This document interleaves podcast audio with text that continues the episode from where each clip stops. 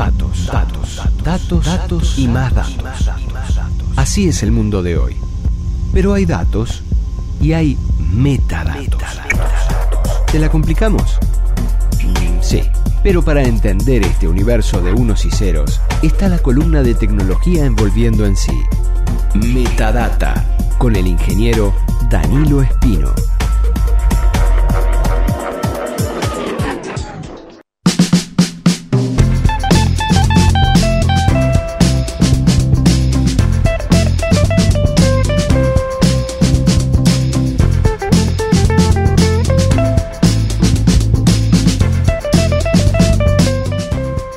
Del dato al metadato. Continuamos envolviendo en sí en Radio Camacua, aquí en Metadata, justamente.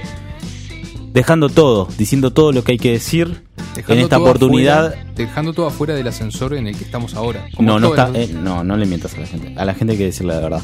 En este momento estamos en la sala de máquinas de justamente la sala Camacua. Eh, un lugar que está un, un tanto abandonado. Hay un viejo proyector.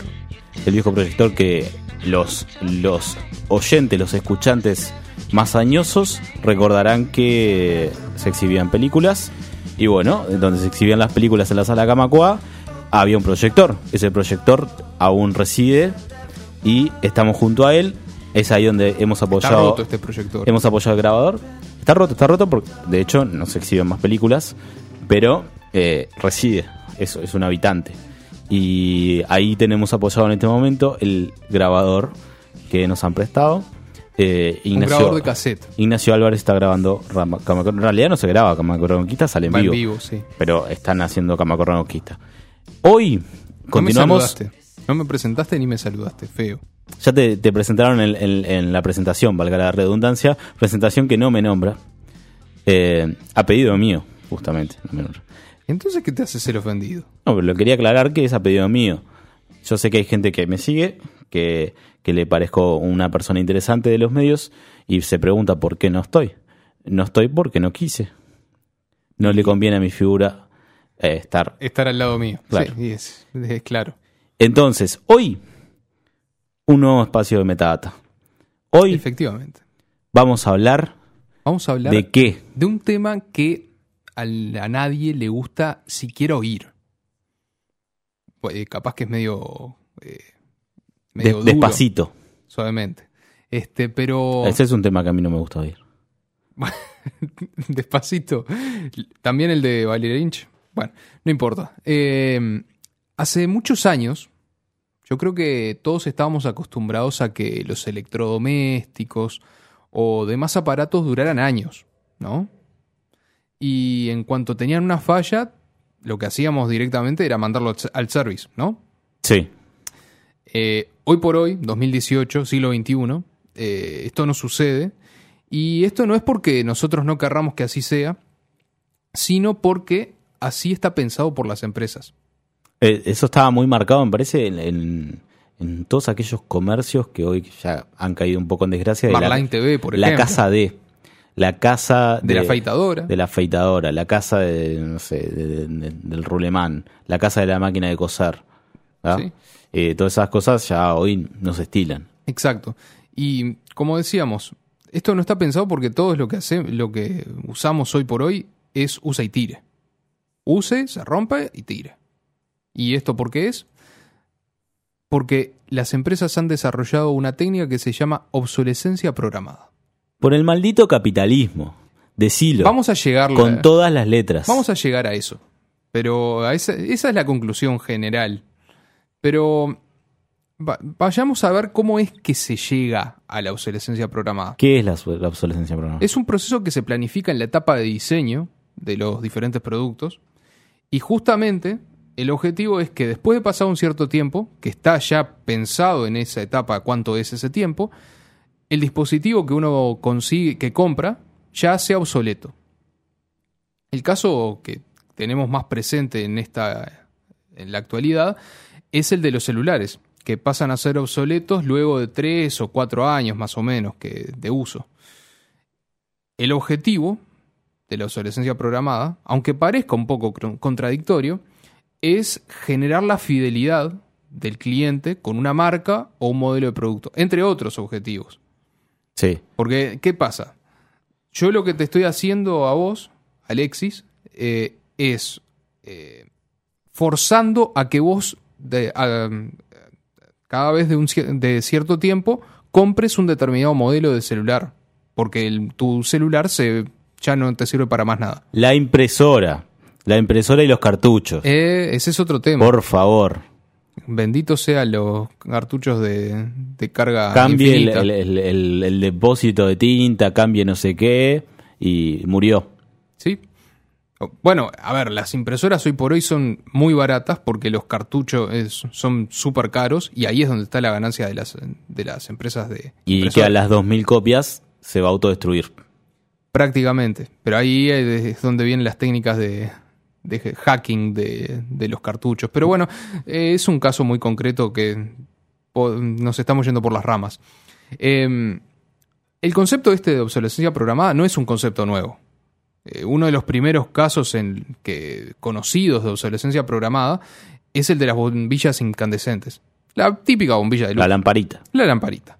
Este, a pesar de que los primeros conceptos, eh, los primeros prototipos que todavía funcionan de bombillas eh, que, son, que radican de los años 1900, eh, todavía funcionan, los fabricantes después de un tiempo establecieron que no deberían de durar más de mil horas funcionando. Se avivaron. Se avivaron Claro, porque bueno, ¿qué pasa? Si, si esto no revienta más, nos fundimos porque no, vendemos no, más. no vendemos más. Exactamente. Ese es el, ese es el razonamiento, el concre- lo concreto.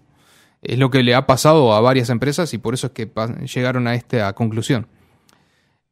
Este concepto eh, se ha venido desarrollando de forma más importante a lo largo de los últimos años. Un ejemplo que tenemos muy cercano es el de la empresa Apple, que a principios del 2000, como uno de los, de los primeros momentos en que desarrolló el- toda esta obsesión sobre la obsolescencia programada, eh, fue a principios de los 2000, decíamos.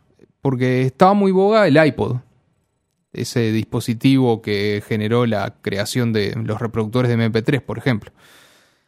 Se descubrió eh, que la empresa hacía que la vida útil de las baterías de los iPod, que eran baterías que no se podían cambiar, eh, duraran 18 meses. Es decir, algo así como un año y medio. Algo así, no, un año y medio.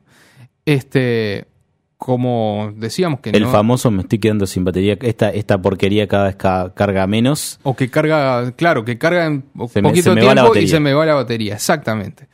Eh, como decíamos, la batería no es un elemento, eh, no era un elemento extraíble y hacía que el dispositivo se convirtiera en un pisapapeles después de ese periodo de tiempo que decíamos, un año y medio.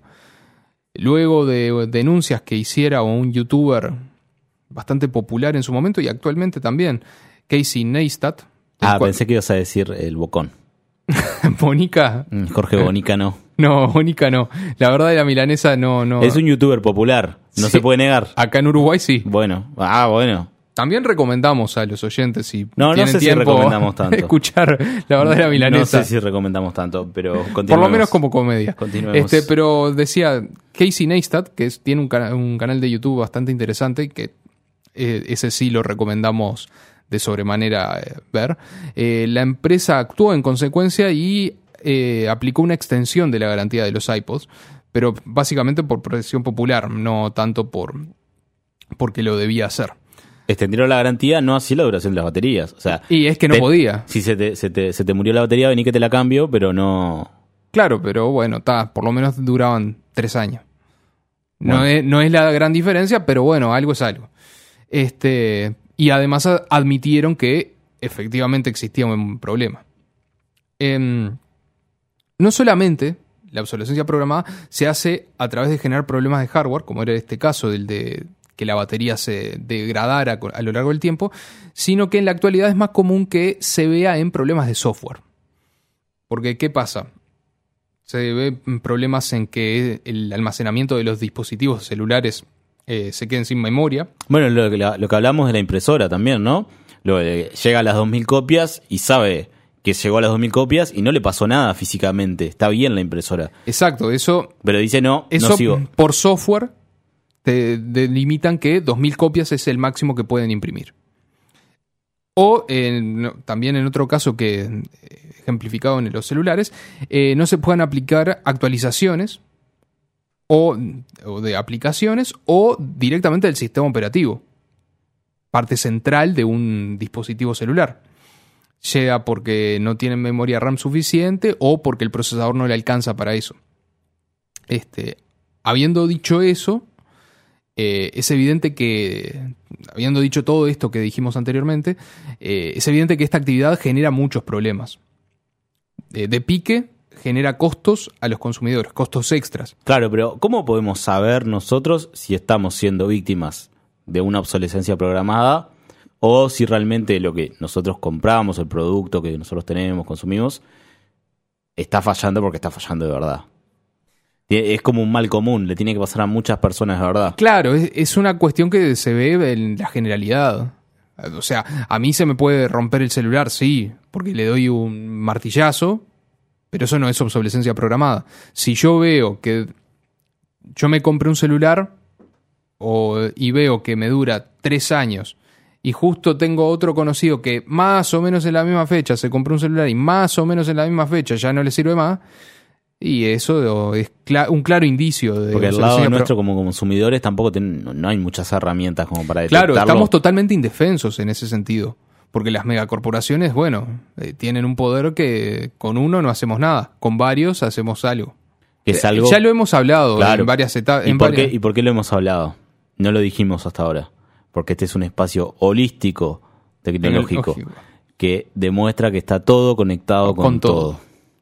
Seguimos. Em, pero decíamos que el- uno que genera dos problemas. El tema del cos- de los costos, que genera a los consumidores, porque claro, si yo me tengo que estar actualizando todo el tiempo, me tengo que invertir en eh, tenerlo, el dispositivo actualizado, en tener un nuevo dispositivo para tenerlo actualizado y etcétera.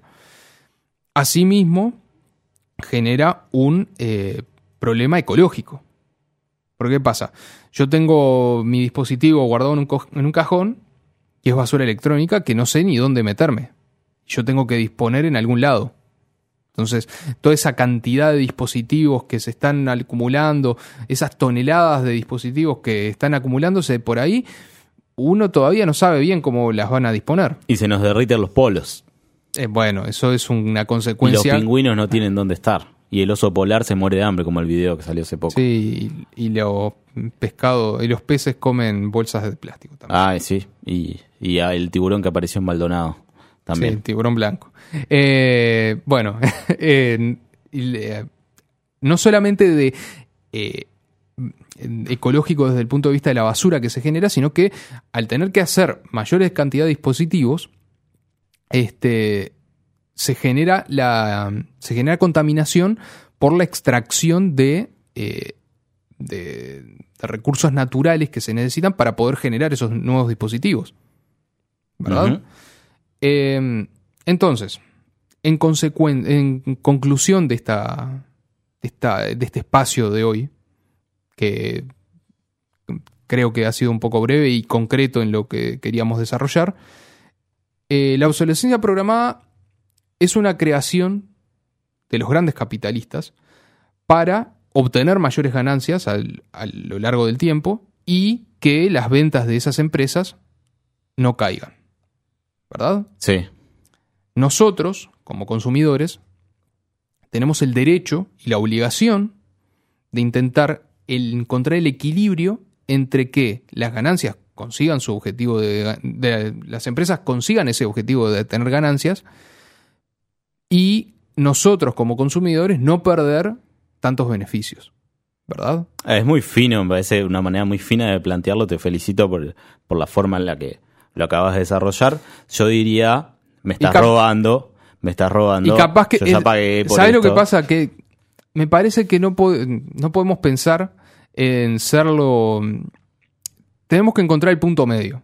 No podemos ser blanco o negro. Es decir, no puedo decir, ta, dame algo que me sirva para toda la vida y, y listo. Porque la empresa, si no, no, no, sigue, no sigue funcionando, entonces no hay empleos, etcétera, etcétera, etcétera. Te- me tengo que, lamentablemente, me tengo que regir por las condiciones que me, que me plantea esta sociedad capitalista de consumo.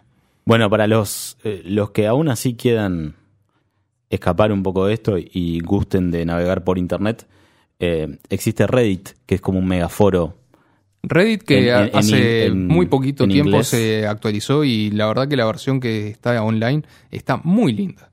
Recomiendo... Eh, está todo en inglés, ¿no? Pero Eh, para los que... eh, lo- hay algunas- Hay, hay algunos... algunos en español. están los subreddits, Exacto. que, que son como subforos por temas específicos. Cada tema tiene... La gente puede interactuar, publicar cosas.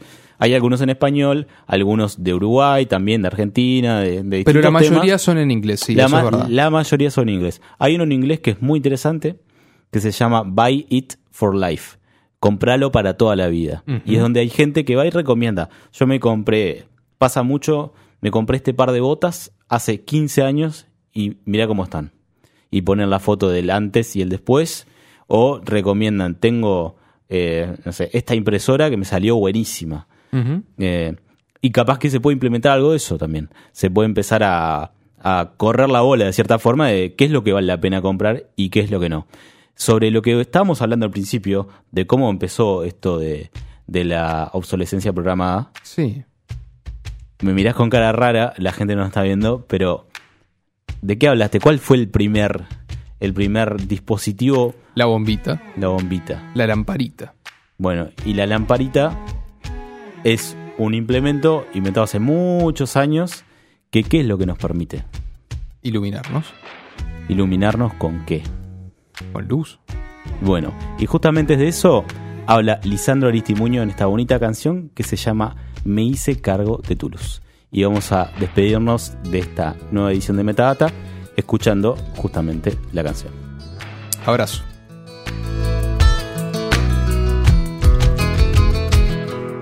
Me hice cargo de tu luz, que desde afuera es tan hermosa. Me vi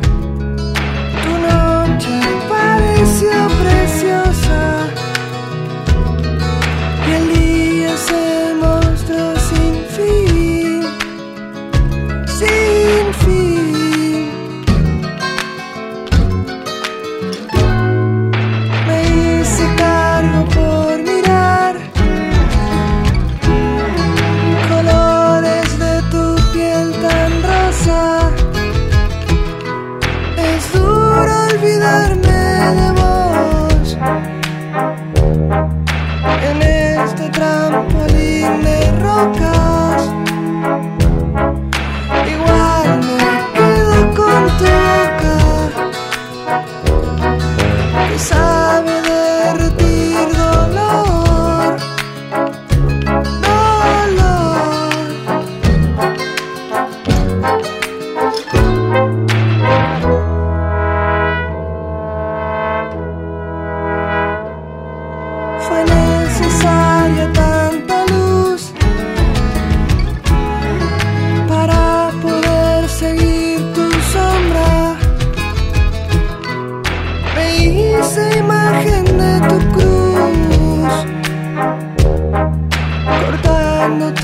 el viento sonda.